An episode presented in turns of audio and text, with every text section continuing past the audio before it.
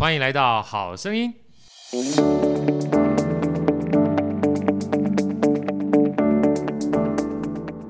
大家好，我是好趣的好哥，欢迎来到好声音。今天好哥呢访问好哥的好朋友 V 啊，来跟我们分享一下他人生的一些转折，那些一些美好的遇见，甚至包含他的创业历程。来，V 跟大家问好，好吗？Hello，大家好，我是 V。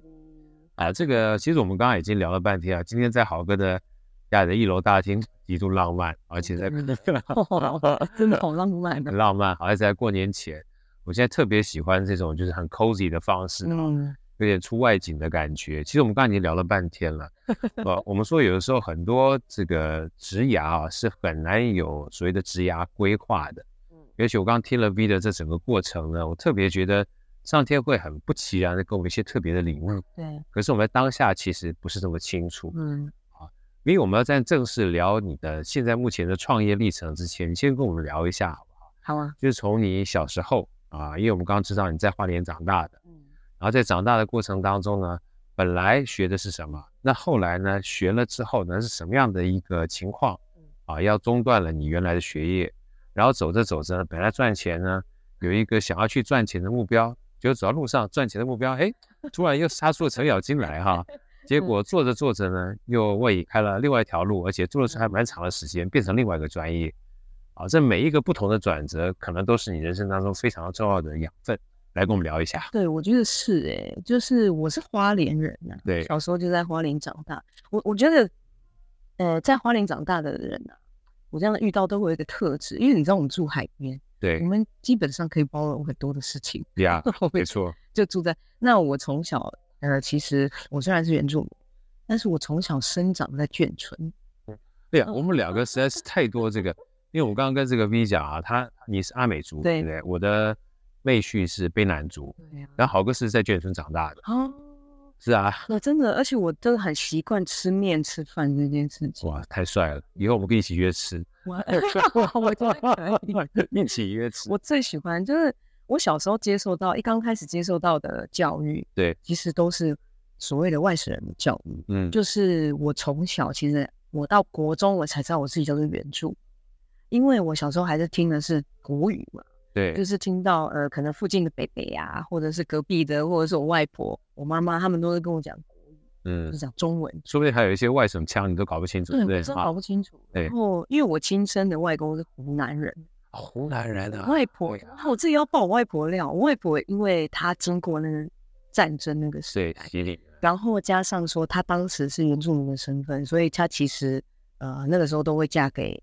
外省人，对，那她的老公其实当时对她很好，对，是我亲生的外公，是。可是因为她很早就过世，因为身体不好，对，年纪也大了。那我外婆那时候就带着好几个小孩，呀，然后可能就到处，因为她一个女人家的力量不够，然后加上她又是原住民的身份，她有时候会告诉我说，哦，她会想到以前的事情，呃，那呃后来。总之就是，反正我们就是因为都是跟着外省，所以我们就我外婆跟我现在的外公就去一个村子里面就买了一个房，那买了房子之后我们就住在那边，所以我家里附近全部都是我知道的，对我很好的都是外省，都是外省伯伯。对，我小时候是吃包子，好吃。那我是后来，因为我每一年到某一个时间点，大概七八月的时候，我就会看到我外婆跟我妈妈都穿不一样的衣服。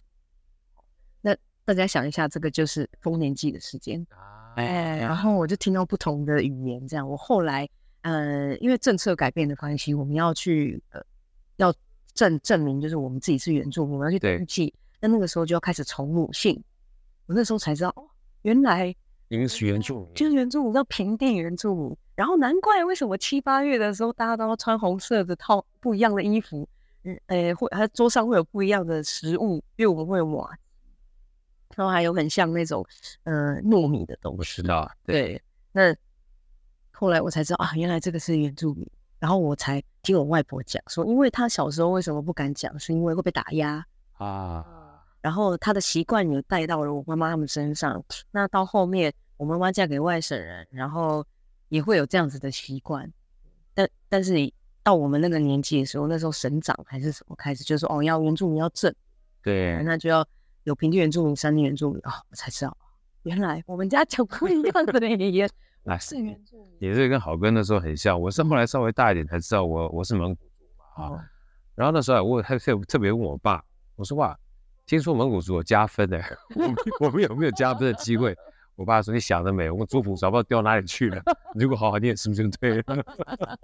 我爸真的是对对，所以说其实这个每一个人出生啊，坦白讲，出生很重要，但是你跟着圈子更重要，嗯、对不对？你都不知道你遇到旁边这些人的话。久而久之，耳濡目染啊，明明是我们是蒙古人说的话，其实就 是搞不好山东腔或什么样腔。对呀、啊，对。后来呢？后来后来我呃，当我知道这件事情之后，其实我就会开始对我自己的族群，就是产生一些，因为我很好奇，好奇，完全不懂的东西。你只是一年看到一些，那呃，可是我后来也很少会碰到原住民相关的活动。对，因为我妈妈她把我送到私立学校啊啊，那私立学校其实大部分你。从那种国小一三年级，你就要开始学英文。对，对我那时候已经开始有国际观了，真的好累哦。我那时候觉得英文怎么这么难？我后来就在可能国中，呃，哎，国小、国中其实都没有什么碰触到原原住民这件事情。对，但是我一直都对这个族群很有好奇、好奇感。因为同学问我说：“哎，什么叫平地原住民？”那时候想说：“嗯，那这个到底是什么？”对，什么原住民还有平地，还有分山地，怎么会分？对不对？对。那后来到高中。我的学校，因为我读花莲的一个私立学校，里面有一个专班叫做原住民专班。哦，是吗？不只是佛原住民，但是里面其实它都是把很多文化要传承下去。比如说里面有皮雕刻啊、啊手感课啊、原住民的历史或者什么的。但是我那个时候因为考试的关系，我并没有进去那一班。对。那我就，我妈那时候当然嘛，我觉得家长都还是会这样说啊，你好好用功念书。对，就念书就对了。对，念书对。那我就进去。但是当我进去，其实。我还是选择的不是普通高中，我选择综合高中。综合高中，因为我对小学一技之长，哎，然后我对美的东西有兴趣，就特别。因为我妈那时候原本跟我说，你就学美工嘛，好，然后那个出去可以做广告啊，嗯，设计啊，对不对？我就不要，我就跟她说，妈，我不要，我要学服装科。她说你做那没有钱呢？服装科没有钱吗？我觉得服装科还好。那个时候觉得，嗯，后来出社会的时候才知道。啊，那跟台湾的产业有关，哦，可能还没有那么成熟。对，我觉得不管我的个性，就是我妈的二点零啊。我妈个性也非常的，你妈也是基本上想做什么做什么。她叫你女儿不要做什么时候，女儿想说，我跟你妈一，我跟你妈一样，对不对？我想做啥就做啥。对，我就跟她吵了一个礼拜，我就不跟她讲话。但她后来还是拿钱给我说，哦，要买材料是不是？然后她就去买。因为我学服装其实是我。呃，我我认为其实是从以前到现在，呃，我我下了一个很正确的决定。对啊，因为我之后不管我现在是不是有从事这个产业，我对任何美的东西还有耐性，我都因为我学了这门课，所以让我有很大的帮助。呀，我后来回想起来是这样。那虽然说我高中都是学服装，哎，当时的成绩其实也还不错，也因为在高中的时候，呃，有。代表学校去做记忆竞赛嘛？对，虽然说得名的没有很前面，可是也足以让我用推甄的方式直接上实践的服装课。而且听说名次很高，呃，很前面，就讲第一名就 好了。那时候他们技职学校只收十个呀。对，可是那时候我觉得不公平的是，跟我同班的学生很多都是一般普通高中上学啊，分数很低呀。那到了学校之后，其实要重新学，哎，我有点不太适应。不过那个时候也是因为。嗯，也没有完成学业啦，因为家里的关系，家里经济的关系，是真的需要我出去赚钱。那我就先暂时把这个，就是啊，算了，那就先去找工作。对，生存还是比较重要。对，通常厉害的人都是这样，说比尔盖茨啊，对，贾伯斯啊，就是做他一个学什么，先赚钱再说。对，那时候真的觉得说，我都那时候。我自己住外面嘛，然后我也是在大学的时候，我其实打工，我去咖啡厅打工，打工到凌晨三点，然后我就回家，早上再起来，然后骑摩托车去上课，这样，因为我要赚自己的学费，对，然后我要赚自己的生活费，那时候觉得有点辛苦，想说好吧，不然学习可能对我来说现在不是比较适合的，不是 number one 的这个 priority，对不对？我怕我会饿死，对，要要要先存活，对对，就活不下去。那后来也因缘际会，然后我就听房东讲，他说啊，了解，不然你就既然要找个稳定的工作，你就去那个某个就就生产线嘛，哈。对。那个时候呃，生产线就三万多块，三四万块这样。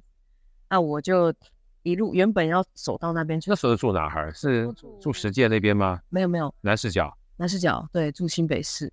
对，啊，然后就住在那边，想说好，那我就在附近找一个，附近找一个生产线的工作。那我那个房东也非常可爱，他就告诉我说啊，那个附近都有什么，哎呀，他就觉得稳定就好。对，哦，因为他开热炒的，对，很可爱的房东，他就说找稳定的这样子，然后我就好，我就走到那个那个那间公司的路上，我就刚好在右边看到一间眼镜行 在征那个门市小姐呀。我想说门市小姐听起来好像比较轻松。对，那个那时候我就只是想要有一份工作，有一个稳定的收入，我。还是很想要做服装，服装的相关的，对对，就走进去，哎，结果你走到那个眼镜行，你就走进那个产业，你就走进了十年，真的好恐怖哦！我现在回想起来，不过也还好，我有走进去。嗯，我那个时候因为在眼镜行，你知道，在眼镜行就是一个，你说无聊吗？他也不是很无聊的工作。呃，他要等客人上门，然后他可能要，呃，你要很有耐心的跟客人解释，然后你。需要在呃公司里面进修，你要进修一定的程度，你才可以帮人家验光、对配眼镜这样。那后来小林眼镜其实待没有很久啦，中间还跑去站柜，对，还是很想要跟服装相关，没错，跑去百货公司。其实你那个想要跟服装结合的梦想，还是一直都在。对，太太喜欢了。那当然站柜站了不久，呃，因为跟想象中那你喜欢做服装，跟你卖衣服是两回两件事情。对。那后来又被。呃，眼镜行的老板找回去，那之后就一直都待在眼镜业里面。那有遇到，接下来有遇到一个精品眼镜的老板，嗯、呃，那个是我待最多年，然后也是当时，呃，通过那个验光师法，然后我就跑去先把这个验光师给考起来，因为当时你做了太久的眼镜，你你其实在一个很舒适的环境，你也希望有一些不一样的东西，把自己的底给稍微垫的厚一点，对不对？那我就到了那个精品眼镜去，结果哎，这个老板对我，这个老板是一个女的，对，她对我非常非常好。那呃，我在这边待了非常久，她也教了我很多很国际观的事情，然后很多很好的观念。我之所以现在呃营运公司的，就是比如说员工之间的相处，或者是我的理念，其实都跟这个老板非常的有关系。所以说，其实。我刚才在跟 V 在聊，最近刚好看一本书《一如既往》嗯、啊，其实《一如既往》的作者就是当初这个致富心态的作者。他其实两本书有共通之处，他的人生从来没有你说怎么样就怎么样。对，他是一连串不同的意外堆砌出我们的人生。这这跟我当初一个正大的老师讲的一模一样。他教我们人力资源跟管理。有一次我们就问他说：“哎，老师，你的生涯规划是怎么做？”他说：“我这辈子没有生涯规划。”他说：“我就知道一件事情，我只把当下的事情做好，然后等待下次机会的来临。嗯，因为你不知道。因为我觉得他讲这句话真的太……我我觉得很有道理。嗯，然后等我毕业的时候，又连接到另外一个学长跟我们说一句话，跟刚才 V 讲的是一模一样。嗯，那时候我们就等于是企研所毕业嘛，嗯，我们找这个学长跟我们一起临别赠言嘛。这些学长都是在企业界的这些高管。是。”哦，我们说哪一行比较好？他说三百六十行，哪一行最好？知道吗？跟对人这行最好。哇哇，这个真的，哎呀，这学问太大，这是真的。他说你在哪一行？坦白讲，你不是说学眼镜就只能做眼镜。嗯嗯。你学眼镜跟做服装也好，跟做验光师也好，跟你后来去创业做技师也好，或做这个经济职人经济也好，真正做人啊是永远不变的道理。这就回到我刚刚讲说。那个一如既往，他在开头的时候讲，他说我们常常在关心未来十年、二十年哪些东西会变化，对，但是却忽略了在未来的十年跟二十年有哪些东西永远不变。嗯，他的工作会变，但做人不变。对，这我觉得很重要，非常。对，后来呢？我也是因为这样子，呃，在当时也跟对了这个老板，然后他。你知道我们到现在，我我离开了好多年了，因为到了创业，然后离开应该快十年。我到现在还是每一年的尾牙，他都会亲自打电话过来问我说：“哎，小 V 要不要过来跟我们一起吃饭？”这样子，所以这个让我是我到现在，我就是其实讲简单来说，我就复制他的方式对我的员工，太棒了。因为我觉得这个才是呃，我我觉得像个家。我很很，我还是会听过很多人讲说啊，你不能把员工当成家人啊。你会失望啊，怎么样？其实我还是常听到这种。可是我我是觉得哦，呃，一个大家庭你是我从小我妈妈跟我外婆给我的观念。我妈跟我讲一句话，呃，不管你的同事多糟糕，你要想你们还有缘分一起当同事。没错。对，她说没有什么事情是不能沟通，除非真的很严重。呀 Yeah.、哎，所以我妈常常这样。那我妈到现在。他还比我像公司的核心人物一样，每一个人都问我说：“哎、欸，你妈妈有想我吗？”我会觉得哦，我妈真的太可爱。所以我，我妈现在也在台北吗？台北啊，她就在家里啊，太棒了。然后她，我妈最有趣的地方，嗯，这个这个是题外话，就是她很喜欢我们家租了一个比较大的房子，那她就是想要大家偶尔会去里面拜拜访嘛，就来我一个星期好客了，对不对？好客，哎。我一个星期如果没有带什么人回家，他说：“哎、欸，你是没有朋友，你的朋友都不来吗？”是我妈真的是，是他给我最大的功课。对。那后，后来我，呃，这这个就刚好提到说，为什么我会不再也不做眼镜，就是这个真的是很意外的事情。我三十岁的时候啊，我想说啊，三十岁，我送自己一个生日礼物。那时候盘点网球，然后我就反正那时候就去想要去看澳网。我就订了机票，然后跟着我朋友去这样子。那因为三十岁生日，想出来做一个比较有趣的事情，就会去订了跳伞。啊，跳伞。结果，呃，我跟他一起去，从高空跳下来之后，我回去就决定离职。我为什么想要离职？是因为 其实我在做眼镜，突然顿悟了，是吧？对，突然突然顿悟哦，就觉得不行，我想要做我想做的事情。那因为我在眼镜行这个做这个中心，其实我。有一个小小的兼职，是一个布洛克啊，布洛克。我当时很喜欢去别的地方访问一些人，嗯，然后写一些有的没的，然后呃，也写出一些心得来。呀，有一些小小的品牌的老板很喜欢叫我写品牌故事，嗯，他觉得我写的是很可以，能触动人心的呀。当时就想说啊，不然就别干了吧。嗯，眼镜行做这么久了哈。然后我也没有那个资本去开一间精品眼镜，太贵了呀。好，就这样子就不要不要干。那后来就去做了一个工作室，但是其实工作室那时候真的没想清楚。因为我又找了一个摄影师的朋友，我想说我那时候会写写文案，你知道我想说这这三个字非常可怕呀.因为没有没有任何东西是准备好的。那当然那时候跟朋友就有一些争执啊。嗯、呃，就后来就赶快建好，就赶快收。那因为，哎，这个时候就已经有一点，因为亏了一些钱嘛，你就必须要回去重新工作。对，我就思考了一下，说我到底要做什么？那我就既然想说，我既然爱写东西，那那我去找媒体的工作。可是我在当下，我那时候就想，我都已经三十出头岁了，我要多久的时间可以让我在这个媒体界里面，嗯，嗯，走到一个地位，但那时候心里是淡淡的这样想，但没想到自己会走到，呀我就跑去应征了编辑啊。那时候我已经三十多岁，然后我旁边的同事都是什么世新毕业的，就刚刚还就是蛮蛮年轻，对不对？嗯、通常我们只要是跟同年龄一起工作，会压力比较不大。如果在同一个位阶里面，发现年纪很大的时候，压力特大，对不对？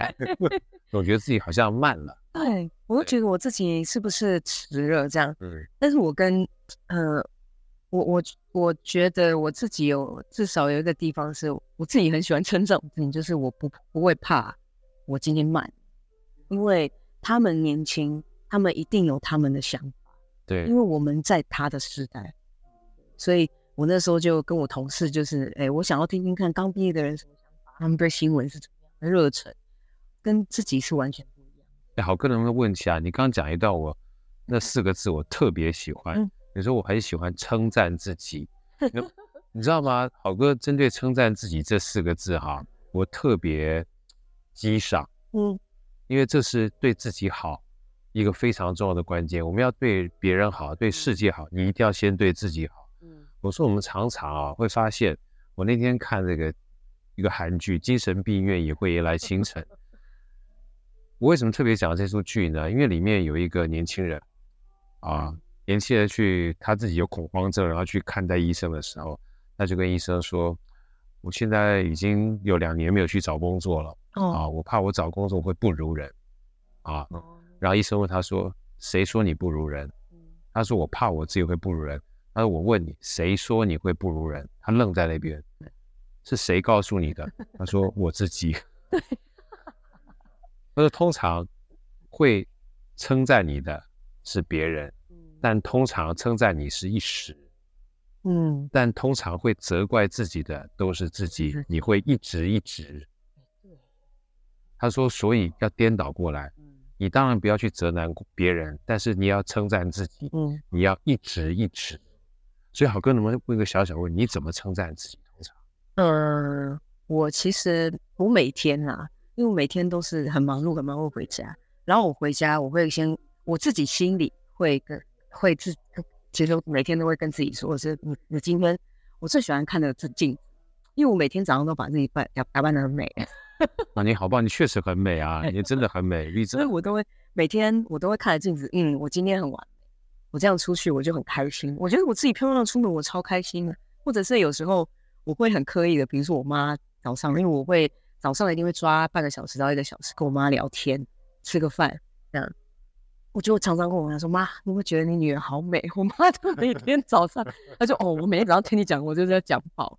可是我会想要告诉你自自己，就是说，美，她可能就算外表是这样，但是就代表说你呈现一个让你自己最好的状态。要先喜欢自己吧，对不对？你整天都会很好哎、欸，所以我每次人家跟我讲说啊，你好美，我说我知道，太棒了，真太棒了。最近我那个，因为有个好朋友 Jill，他出了一本书，不假装也会闪闪发光。我常常说冒牌者症候群。嗯哼哼。他说，常常鼓励自己真的很重要。重要。因为你一定要爱自己。对啊。你自己都不爱自己，怎么有办法让别人爱你？而且我觉得吼，常常鼓励自己呀、啊，你也会比较容易看到自己的缺点，你会认真的看，然后认真的。对，因为反正我这么好了嘛，我也是对不对？对啊，我都会觉得这样，因为我自己也是一个可以很可以反省的人。就是别人说我不好，然后我也会啊，先看一下到底我是哪里觉得人家觉得我不好。虽然说我通常都是很有自信的，就觉得我哪里不好这样。可是当别人讲的时候，然后你，哎，其实我觉得别人要讲这件事情也是很重要的。对，他愿不愿意跟你讲？比如说，我讲最简单的一个例子，有人有口臭，好哥你会跟他说吗？嗯，通常不太会，但是我一定会跟他说，因为我知道这个一定会影响到他。的人际关系，对不对？虽然说可能讲了，可能他心里会觉得啊不舒服。对，可是我有时候会认为说，即使这个是相处上一点冲突，那冲突完就没了。对，但是我，我们家最会讲我们口臭就是我小女儿。爸，你嘴巴好臭，你没有刷牙。我说我知道了，爸，给你吃个口香糖。我说好。觉得这还是要说啊。对，所以让我一辈子就记住我小女儿，她直接看到我。来，哈一口给你。我刚说到哪？哎呦，对，所以我说没有，你刚刚讲的很重要，就是别人愿意告诉你的缺点，这件事情很重要。那我想到啊，这个自尊体系强大这件事情很重要，因为如果你一直觉得自己有很多优点的时候，当别人说你有缺点，你不会被击垮，你知道吗？哦，对啊。如果你一直看待自己缺点，别人在给你讲缺点，你就变得做一个。你就是那个压垮六头天一根稻草，那就完蛋了。反正稻草太多。那像如果说一天到晚说自己很好，反正我基本上是完美，让你说一下。我这种是这我的人生目标也蛮好的，是不是？嗯啊，来，我们继续往下讲。我刚刚讲到哪里？就是所以说后来你跳伞了。对，我就跳下来就决定要离职。对，那我就跟老板娘说说，呃，我想要去尝试嘛，所以我后来才到媒体。呃，我这里真的这。想要很感谢我那个老板，就是当时他帮我们，因为他看我们每一个人都不会存钱，他帮我们买了一个那个基金，那时候很流行基金。但因为我的那呃我要离职的时候，我的年限还没到，哎，但是他把那整本给我，他说我帮你付完，那个钱你拿去用。哇，好感人哦！这真的，这个真的是我从以前到现在面遇过最好的一个老板。他说这个对我来说没有多少钱，对，可是他如果可以帮助你。未来有个奠基，这个基础。我的天哪！所以我一直都把这件事情记在心里。那后来我在媒体，呃，像我刚才就是说我从基基层开始做起嘛，我就开始就是知道说你要，你即使别人家慢了但是你要去学着怎么赶上那个脚步。对，对你不能整天说哦，急起直追就好了。对对，就好了。所以我就在最快的时间之内，好，我去做了媒体的编辑，去做记者，然后去做了专案的企划，还业务，嗯，就把所有媒体圈的一轮都给做完，我就知道媒体在干什么。那当我到一定的职位的时候，我发现，哎，五年就这样过了，可是我比以前少了几年，我就是在这这补起来了。对，那我。很开心我自己能够可以做到这样，我也相信我可以做到这样，所以到后面我最后接触的就是经纪人，对，就是做经纪，然后我才发现，嘿，原来我有一个最大的特质，基本上我跟谁沟通都可以，呀.然后我也好像不怎么讨人厌，哎，就是我只要出去说话，或者是我跟谁相处，大家都觉得，哎，Vinny 好，很棒哎，然后怎么样的，那我就我就会觉得，好，这个沟通这件事情好像是我。最擅长，也喜欢，嗯，然后我也不太需要费力气，这很奇怪，这样。那后来才哦，呃，去了一些公司啊，然后最后一间在外面给人家请的公司，就是一间网红的公司。对，可是我发现我并没有非常喜欢流量高的人或者是艺人，我喜欢很有知识水的人，因为这个东西它就是像豪哥刚刚讲的。十年以后，它不会变，点阅会很足，它会越来越好，因为他只要一直学习，一直学习都是这样，不管他年纪怎么样，这都是。所以我就想，我我要帮这些人，就是让他抬高他的声量，然后我再回头看，哇，我当我要开公司的时候，我发现我朋友好多，呀，不知道怎么来的，就是 过去一点点累积，自己没有没有小一不小心，基本上就累积了这么多的人，对，那。就发现好，我现在可以做这件事，我好像有能力做这件事情了。我就呃问了朋友，呃跟当时我第一个经纪的人有关系，我就跟他说：“哎，那个我想要开公司。”他我猜他也只是随便回回，他说：“啊，你很好啊，你这旁边那么多厉害的人，你就你就开啊，你就开啊，对啊，反正不是我开，你开嘛。”我跟你讲，他就当下一点是对。后来我呃开公司之后，就是在那一刻。呃，开始就是我才知道哦，我的我的责任现在就是不是只有自己，然后我看着这一就是跟我一起合作的伙伴，呃，我知道我必须要发挥我自己最大的长处。那嗯，不管以前发生了什么事，他到现在回头看来，他都是你很好的养分。对，每一次做一件事情或者是做一个决策的时候，我都会想到以前，原来这个是当时那件事情教我的，呃。然后再回头看，哦，原来当时我对这件事情就很有兴趣，因为我十四岁的时候，因为暑假没事干，我妈说，你要不要去打个工，我就报社打工。然后那个时候才刚开始的电脑，我就看着那个社长啊，每天出去跑新闻，我觉得这工作怎么这么好玩？所以我其实现在最喜欢，回想起来最有趣的工作就是做记者呀。Yeah. 做记者的中间，呃，我其实跑了很多地方，我还去部落。然后去待个几天，去知道老人家在做什么，那个是我最开心的一段职涯。对啊，现在也很开心，因为完全做不一样的事情。对，嗯，那也就这样，其实中间发生了很多事情，然后才成就现在的我的这个样。好，我所以说，其实啊，有的时候我们讲说，在当时做这些事情的时候，都不知道后来会成为什么样的一个遇见啊。可是回过头来，过去曾经有过的一些经验的话。到最后，你一定会拿来用，嗯，你一定会拿来用，只是你不知道什么时候会拿来用而已。嗯，尤其身为老板的时候，你所有东西都会拿来用。哦，真的，身为老板，你任何东西都要拿来用，因为他没有专才了。老板基本上是专业的通才。通才，我就我当时就在想，哈，因为我们是职人经纪公司嘛，那职人经纪公司目前台湾，呃，最大的可能就是我们。那我后来我才跟他介绍一下你的名字好不好？哦，我们公司叫立福，立是两个稻禾的禾，福是芙蓉的芙蓉的芙，立福职人经纪。对，立福职人经纪。那其实那个力比较难起而已。对对，两个稻禾漂亮，就是两个道合在一块儿。对。嗯。那呃，当时开公司的时候，这个名字啊，其实也是有点意义，就是除了是卜卦老师算的之外，但是这个英文名字是有意义的。最大的意义是让所有这个 V 的职人呢都能够发光发热。对，那那个利弗他就是有点像是经纪人的角色，他在希腊神话是一个精灵的意思。但那个精灵他就是他不能长活得长久，但他活得也够多岁了。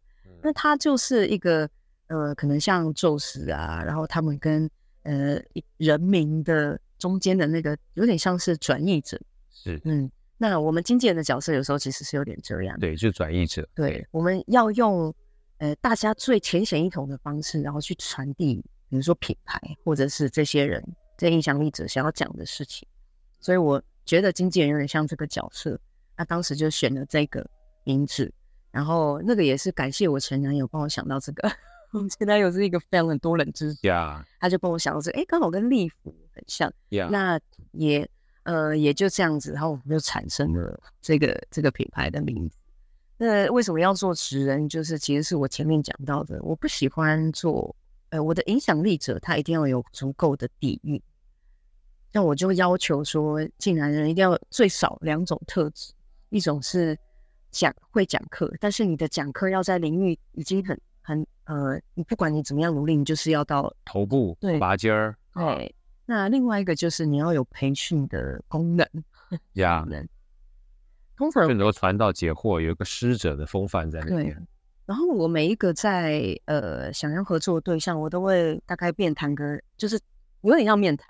就是跟他聊个两三次，我希望大家跟我一样，我最终的目的是教育。那那个教育不一定是我们想象中的学校，它可能是社会上的教育。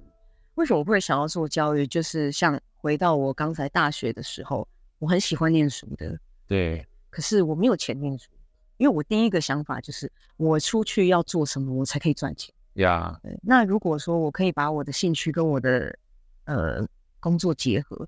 是一件非常好的事，我会对这个产业更有热忱。对，而现在技职体系越来越少，所以我想要做的一件事就是，好，我们这里有一个学院，我们有很多不同的讲师，很多不同的产业，你可以来试试看，你到底喜不喜欢这个。好，比如说，好，我讲一个葡萄酒好了，你你你也许你觉得，哎，好像做一个葡萄酒讲师，或者侍酒师，或者是在餐饮业的一些外场服务人，哎，你觉得有趣，可是你不确定你兴趣是不是在这里。那我们今天上最简单的课，你觉得啊，怎么品酒？你觉得你太喜欢那个产业，那我们再去考证照，因为我们有代理国外的国际的课程进进来。那当你就像我喜欢服装一样，我就算呃，如果我今天真的好没有开公司或者，我就算回去当设计助理，但是我每天在做我喜欢的事，我一定非常乐意。对，所以这个是我觉得。呃，现在很多人缺乏的就是你对你的工作的热忱。对，大家都可能会问，哎，说啊，我这个一个月薪水多少啊？老板有没有给我什么福利呀？你从来没有想过说我喜不喜欢那个产业呀？我觉得这件事情太重要，太重要了。而且我觉得我刚刚听这个 V 在讲的过程当中，我很有感觉啊。就回到跟对人这三个字好，嗯，因为通常这种比较拔尖儿的职人哈。他会拔尖，其实有两个很重要的原因。嗯，第一个他做的很好，是。第二个其实做的很好之外，他看得到这里到底哪里好。嗯嗯，对。有的时候我们从小老师在教我们，我们好像是就是囫囵吞枣。嗯，你就是吞，然后工作之后就是工作，但其实你不知道为了工作除了赚钱之外，它的本身到底哪里好。对。如果他已经是除了赚钱之外，他觉得这个东西是他一辈子都。离不开的话，对啊，它不好都好，对，那不好都好，这句话好棒哦，是吧？因为，我离不开他，是啊，我除了赚钱之外，还赚到我的命，你知道，我每一分每一秒都爽，是，就像就像你刚才讲的说，哎，我觉得好像奇怪，我做这件事情很开心，嗯，啊，你眼睛散发出光芒的时候，那个钱哈，它是附加来的啊，对啊，嗯，是吧？而且这钱哈，可能因为你这样子会越来越多，没错，根本连。就是硬要拼，你不用拼，他就会来呀。Yeah. 所以我觉得这个是工作非常重要的态度。对，那也可能因为这样子，就像豪哥刚刚讲的，这些拔尖的人，对，他就觉得哎，这里好。那我也很，我我我觉得我也很幸运，就是这些人他可以在我公司还小小的，可是他们愿意在一刚开始就跟着我到现在。哦，其实我非常的感动，因为像前。前呃前几天我们才尾牙嘛，对，嗯、呃，那尾牙的时候，哎，我也很开心看到这些在座的那这些人，他愿意就是跟我一起做这些事啊，知道我很忙，然后偶尔也会念一念，哎，你怎么这么忙了又不回我？怎么样？对，但是他们都非常的体谅，都会说没关系，那我提醒你就好了。Yeah. 所以这个是我觉得很开心的一点，就是这个也跟我自己在公司的做创业的理念是这样。我觉得大家都是。我要像一个家人，对，家人不能理所当然，对。可是你们要去，呃，就是你要很互相，对，就是站在别人的立场想，哦，在别人立场想，你就会知道说你要怎么样体谅别人。那大家，呃，经纪人跟这些被经纪人，他有一个关系，这个关系可能比一般普通人或者是呃家家家人还好。那我们就要珍惜这个关系，不管这个关系它是不是随着合约结束。因为我觉得这个就是做人的道理。我必须今天你跟我一起合作，我们就是像家人。可是我当然不会就是随便你，就是哦，你因为你是家人，所以可以不用怎么样，不行。该做的事情我要做，哎，这个才叫做家人。对，家人就是你的靠背啊。对，所有人都知道。那呃，今天不管有没有血缘关系，我就是会带给大家一个一家人的概念。嗯，这也就是我妈常在跟我说的。呃，她说，嗯，就算有人吵架，没关系。吵了，如果好了就好了，那如果不好没关系，大家就自己走自己的路，就不要怨谁或者是什么。所以我到现在，呃，公司快快快两年，那当然刚开始很辛苦，还要找那个呃每一个不同的角色进来这样子啊，所以也抓了身边的人，那但是也让我呃遇遇遇见了非常非常多人，那也在这个创业的中间，嗯、磨了很多的脾气。对，以前刚开始创业的时候，又讲到我的卜卦老师，卜卦老师说：“ Yeah. 你哦，你就是刚柔并济的人，那你太刚了，多点柔就好了。”对对。然后他就说：“你不要这么容易发脾气，你有点耐性，你不要每次听到前面你就先生气。”哦，我后来就把这个习惯给改掉，我先听别人讲。这个这个也很有趣。我到了大概去年底的时候，我们几个跟嗯刚开始就跟着我的职人就跟我说，脾气变好了。我就说哦，因为我我发现就是当你不是只为了自己工作的时候，你也不是为了自己生活的时候，你要知道很多人跟你不是站在同一个立场。对，你要去想说他呃他的想法是什么，你不能很固执的，就是说我要这样就是这样。所以我就中间也。磨了很多，然后也觉得应该要听很多很多人的意见，所以像我公司的组成，很多人都会觉得，哎，公司的组成怎么可以这么多人？比如说股东或者是策略伙伴，为什么要这么多？我说啊，那以后分钱的会吵架，大家都想那个，但我都总觉得，第一个啦，你钱还没赚到那个程度，你怎么知道会发生什么事？对啊。第二个是很多事情就先讲好，如果说大家真的因为钱这个东西。分道扬镳，那就算了。对，嗯，缘分就是这样。那就这样子，对，那也没有什么好怕的，事情来了就解决。从哦，对我来说，从来不觉得说，我每一天都在想解决方案。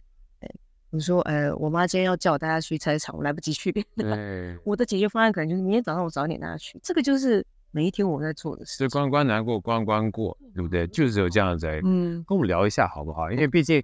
很多人对职人经济啊、嗯、这四个字可能还不是这么理解。哦、我们来聊一下，就是因为其实最重要的关键一定是让他们被看见，嗯、让他们的价值被更多人知道。嗯、甚至我刚刚听到 V 在聊，其实还有一个非常重要的中心使，就使命，就希望这些职人将来不是只把自己好而已，嗯，他也希望把自己的好带给下一代，嗯，就是传承的好。来聊聊经济好不好？经济我觉得是这样，我们可以把每一个人想成一个公司，对。那我们其实每一个人有，比如说豪哥，你有爸爸的角色，你有公司主管的角色，然后你有朋友的角色，那这个其实就是很多的部门。对啊，那我们做经纪人的有点像是在经营，我们就是这间公司的经理人。那我们就要把它签下来给我们的时间，因为每一次签约都很长嘛，有些人是签的我没有年限的。对呀，一辈子签下去。对对，那我能给给给安赶快。对呀，我就讲说他都叫卖身 契。对对对对对。那。这个职人经济其实就是我要利用它，应该说我运用它在本身这个产业，哦，让它除了在产业的里面，它的声量变高之外，产业外的人也要知道他是谁。比如说，我今天想到运动产业，我就哎突然想到那个谁；我想要滑雪的，我就想到谁。我们做经纪人的，就是要把他的声量变到这样。那以前传统的经纪人，大家听到的都是，比如说艺人，或现在有的网红哦。那其他还有一些比较少数的，呃，运动，然后模特艺术，那他们其实都是比较单一的。你说模特的经济哈，你只要跟你要跟秀场，你要跟呃设计师，或者是跟服装公司打好关系，对，国际的秀线这样子。可是职人经济比较不一样，因为第一个你要了解他的产业，对哦，你不一定要像他了解这么深入，但是你要懂这个产业，那你要知道这个产业它是怎么运作的，对，那它里面是不是有一条路是可以让它运作？那它有新的商业模式，它又可以让它产生它的声量。呀.其实我觉得这个是听起来很难，但是我觉得脑力激荡一下，其实大家就会知道这个产业的痛点。那只是说大家愿不愿意去去做，因为通常这些痛点都是很累人。呀，嗯，所以大家不去做。那为什么会没有人做职人经纪？我后来问了两三间公司的经纪公司老板，他说这么累。对，他说你底下有几个产业，超过十个。他说对，那你十个你要全部都要懂。我说是。他说：“那你哪来的时间？”对，我觉得我的时间，也许大家看起来不够。我每次看那个行事历，我的我的助理很可怜，就是他满满的。对，但是满的都是他老板的行事历，他的事情都有。然后，但是我觉得我总是有时间。对，我我至少你看，我连我一个礼拜，我有时间去健身房，我有时间看书，我有时间陪我妈妈聊天，一定有时间做其他事情。呀，那。我要如果我没有办法再空再空出时间做这件事情，没关系。我们底下很多老师，我跟他出去上课的时候，我在楼下听，对，这也是我学习。就兼着，基本上把这个时间一心二用，一心三用，就把时间给抽出来了。那就是时间。对，所以呃，他们当他们这样问我，我就说，因为讲实在一点，我对很多事情我都很有兴趣，我觉得有趣，尤其是我不懂的产业的时候，我觉得啊，这太有趣了.想知道，那我就会。花时间去做这些事情，所以那些时间要怎么分配，我觉得都不是你说没有时间的理由。那再来，呃，其实我看到职人经济，它是在商业模式里面就是一个很大的痛点，没有人帮这些职人去做一些规划。他们不是不聪明，但是他们可能想要影响，他们是可以影响到很多社会大众，而且他们有一些人的理念非常好，甚至他们这些技能。我觉得应该就是要传给下一代，让他们这个产业能够再更活络。妹子，能不能跟我们聊一下？就是说，举个例子好不好？嗯、比如说，里面有没有这样的职人他是怎么样去你们帮他去 engage，让他发挥价值，嗯、或者怎么样让他去开始教其他？因为很多职人他可能不见得有教学的经验。对对，这两个跟我们分享一下。好。呃，我举一个例，就是我们的我们的酒类讲师比较齐全哦，因为我时不时很喜欢喝个两杯啊，挺好。对，然后葡萄酒，我拿葡萄酒来举例好了。我们的葡萄酒讲师其实是在讲师界里面，他算是等级很高，他又拿了很很不错的学位，对，然后也很会教课哦。但是呢，他到后面他就是有一点式微，就是说大家知道哦，他叫你老师老师，但是他就是在产业界里面有，可是。已经没有这么多学生可以教了，然后他也不知道要怎么发挥他的影响力。那我们就做了一件事情，这个也是他想做的，因为他曾经跟我说他想要做比赛啊，比赛赛事。对。那我就说你为什么想要做个比赛？他就说哦，因为在国外很多呃，不管什么地方，很多葡萄酒大赛，它其实是让产业活络的一环。没错。嗯。那当时呃，我签我我这个我也蛮想跟大家分享，就是我当时为了要签他。我这个人就是有点固执啊，我就签他，但是我看他看起来好像离我很遥远呀，一不可一世，好像不能碰。对，我就去上他的课啊，我就花了钱去上这个二级葡萄酒的认证课，这样子，然后我就去观察他怎么上课的。哎，结果他上课脉络非常好，就是说像我这种可能并没有非常非常高基础的，我还是听得懂，然后甚至我可以在短时间之内，我可以考到二级。那我就看了他的上课的态度，然后还有他的呃，比如说我们问他问题，他回答的方式，还有他的知识底蕴，所以我收集了很多资料。那我就发现他其实可以做非常多的事情，只是他一直没有扩及到产业外。好，所以当我呃去然后我签下他，我就是我就跟他说，我来付这个钱哈，我就是要给你，就是要让你被我签回家，就是对对对不管啊。那我就开始跟他讨论说接下来怎么样做。他当然呃，我们要在新的让产业活络之前，你还是得要让他赚到钱。对，还有我们要产生一个新的经济的商业模式。那嗯，我就跟他说好，那第一个课程我们要排。那我们接下来要怎么做呢？我们先规划一年的，好，先让你的声量先再次的起来。比如说，呃，社群是没有办法，大家一定要操作。那接下来要操作的可能就是网站，或者是我刻意的让他进入一些媒体的议题，嗯，新闻的议题。那最终还是要回到说，我们要怎么样让这个产业活络，我们才有可能会有更多的课可以教。呀，Yeah. 所以我们就办了比赛。比赛呢，我们做什么？我们推广餐酒的文化。嗯，那推广餐酒的文化，因为大部分的人吃饭不一定会喝葡萄酒，哎、他会觉得说，什么这么奇怪？我吃个卤肉饭，我能配葡萄酒？对，其实是可以的。我们就把这个东西当赛事，我们让所有的评审进来。呃，这些评审当然还是有经过挑选，他必须要有一些等值证照。那这些评审他们要怎么挑这？他们要怎么选这些酒？他们是用餐，应该说菜系。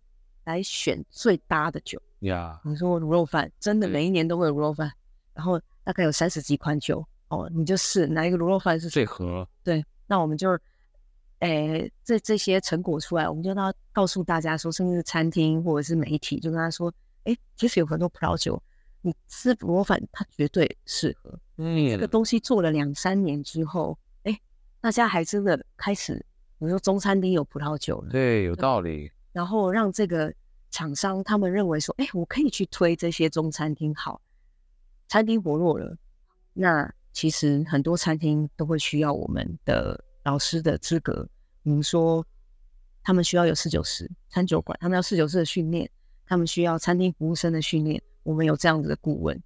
我要让这些产业活络，不是觉得说，哦，我好像应该不最重要的目的就是让这个产业扩大。对，不是只卖产品而已。对，他重新建立了各种不同的新的需求，是创造需求，创造价值。对，那这么多人知道这些的时候，哎，那餐厅就开始变大了嘛。那变大，人才也需求也多了。那我们就会开始接到，比如说餐酒馆，他说啊，我们要训练一批呃新的员工，但是我们需要也也有人建立这个营业的 SOP 流程，跟我们需要有侍酒师，或者是我们需要外场服务人员知道葡萄酒的一些知识。那这时候，我们的证照课，我们的顾顾顾问就有用，就接踵而来了。那另外一个就是说，当你喝葡萄酒的人变多了，那你进口商当然就可以变多。对，没错。那进口商怎么不赚到钱呢？那也好，他们赚到钱，哎，我们在葡萄酒比赛需要斟酒的时候，那酒又更多。没错。然后我们在葡萄酒比赛当然也会置入一些其他的议题，比如说，呃，我个人很喜欢女性或平等的议题。我们的评审全部都女生呀那这个又是一个另外一个方式。那我是不是又可以用女性的这个议题连接到我其他的产业？呀说威士忌也会有这个女性议题的，呃，然后或者是说有一些医疗方面的，这些全部都跟这些有关。嗯，所以我们在做操作的时候，其实呃，它有一点，我常常在讲，它有一点像是那种星象图，因为它它有点不太同一个时空。它不会像以前我们在做规划的时候，它是一条线，不是一条直线的，对。它要一直抓下来，抓下来，抓下来，像心智图一样，嗯，对。所以我常常会觉得，呃，我的助理跟我 常讲过说，他说 May，你可不可以下次吼讲话啊，你你你连一下给我，就不能跳来跳去，对不对？他说你连一下给我，所以这个是一个葡萄酒产业，我们现在操作，我觉得很有感的起色，对，那。当然，就是这些也会影响到这些老师在其他地方的声量，因为这个老师他原本只是在葡萄酒里面非常有声量，但是因为光是你操作一个女性议题，那你可能在其他的产业大家也会听过你，呃，其他的媒体大家也会听过你，因为哎，好像曾经有一个这样的比赛，我虽然喝酒，但是好像有这么有趣的比赛，而且这个里面都是女生的评审，哎，结果这个创办人是男的呀。Yeah. 呃，我觉得这件事情是任何地方都可以操作。所以说，其实职人他是一个核心，嗯，他这个价值呢，比如说就像葡萄酒而言的话，它不是只存在葡萄酒这个点上面而已，嗯，它这个里面可能有教学，对，它可能有这个人，可能有这个性别，可能有这个牵扯到除了葡萄酒之外，他创造了各种 campaign，对对，连接在一起的不同产业之间的对接，所以这样情况之下，它曝光度就会高了。嗯，曝光度高之后呢，它被看见的机会高，被看见，他才有机会让人家想要去喝葡萄酒，嗯、让人家想要去学葡萄酒，嗯，而这个消费链才会变得比较多。嗯、那最后，好哥想请教一个问题啊，嗯、就是我们毕竟讲职人，职人啊，经济我们理解了，就是要让这个所谓被经济的人，他一直被看见。嗯、你能不能给“职人”这两个字再多一点点的这个？定义或描述，就是假设说今天有人想要找 V 的话，他自己觉得，哎呀，我还我只是个人，但还不是直人 啊，我这个哎，这价值还不够，去找 V 会不会不好意思？能不能给大家一个就是分享？就假设我今天也想要走这条路的话，那我自己呢，可能势单力薄，都是我自己呢，呃，可能不觉得我在这方面的专业哈，除了我自己懂的之外，我需要类似 V 来帮我忙的话。他要怎么样的方式才能开更 approach？嗯，呃，我觉得这一个吼讲的比较白一点，我希望呃，这这个需要有一些必须要有一点强大的经心理建设，就是或者是说你必须要有一点认知呀，自知之明嘛。这样讲会不会太过分？也也没错啊，对。第一个是呃，你当然你的专业够，要够够到。你已经是大家知道你的哦，你专业很厉害，你几乎没有什么，也不能说零缺点，但是是你很努力的，又达到某一个效果这样。那就是能够，当然你如果本来就有做一些培训的事情，对我们来说是更好的，因为我们说职人当然就是你自己要在专业的领域上是已经要很前面这样。那对我们来讲，还有另外一件事情，就是你要知道说，当你要做，当你有一个经纪人的时候，代表。你是有一点半公众人物或者是公众人物的特质的人，好，那这个特质其实有时候不一定是你长得很美或者怎么样，是你心里有没有一种责任，你要带给可以不被影被影响的人那些好的东西，对，就是你有影响力了，你有影响力，对，而且你要知道说，你要对你说出来的任何一句话都要负责，没错，有些人是不太愿意负责。对，说你好讲错话，说啊，我就讲错了。对，不能我就不要弄啊。哎，不对，不然人家就很烂哦。对，可是当然你，但是你你可以道歉或者怎么样，可是你永远都要知道，你讲的任何一句话，你都有可能影响到别人。没错，这个是非常重要，因为你影响圈扩大了。是，那再来就是呃，我认为啦，还是要有一点明星光环呀。嗯，明星光环是其实是怎么来的？吼，我看过很多，我自己。知道有明星光环的人，他身上会有一个他想要他想要做到的事情，而且很明确、非常执着的某一件事情。那这种人通常他都会很有明星光环。对，那这种人其实真的不多。大家可能会有些人会觉得说：“啊，我是不是……嗯、呃，我好像我有一件事很想做啊，但是我我怎么样怎么样，我做不了。”不是那样子的事情。通常那种事是跟呃你要成为影响力者没有关系的。比如说，我想要。为这个产业，呃，就是我想要啊，例如说，我上次听到一个朋友讲，我觉得太有趣。我就是要做到哪一天，呃，全全台湾都是葡萄酒，然后我把，然后大家一起在同一个时间干杯。呀 Yeah.，就就是这种，他其实就是要带动这个产业，但他就是有那个执着想要做到，或者是有些人想要跟我说，我想要做教育，呃，但是我想要在这个产业里面，呃，我改想要改善某一些体制，对，当然很难。对，可是你只要有想要做这件事情，通常那个人身上的明星光环都有点重。对，我相信都是这样。比如说，我们随便拿好政治人物也是这样，然后有一些呃做公益的，做公益已经做很久的明星也是这样，或者是我们看到一些社会影响力者，其实都是这样。对，他就是有一个理念，但是每一个人不同。那我觉得做这些，就是你必须要知道你能不能够做做这件事情。Yeah. 因为我觉得光是负责。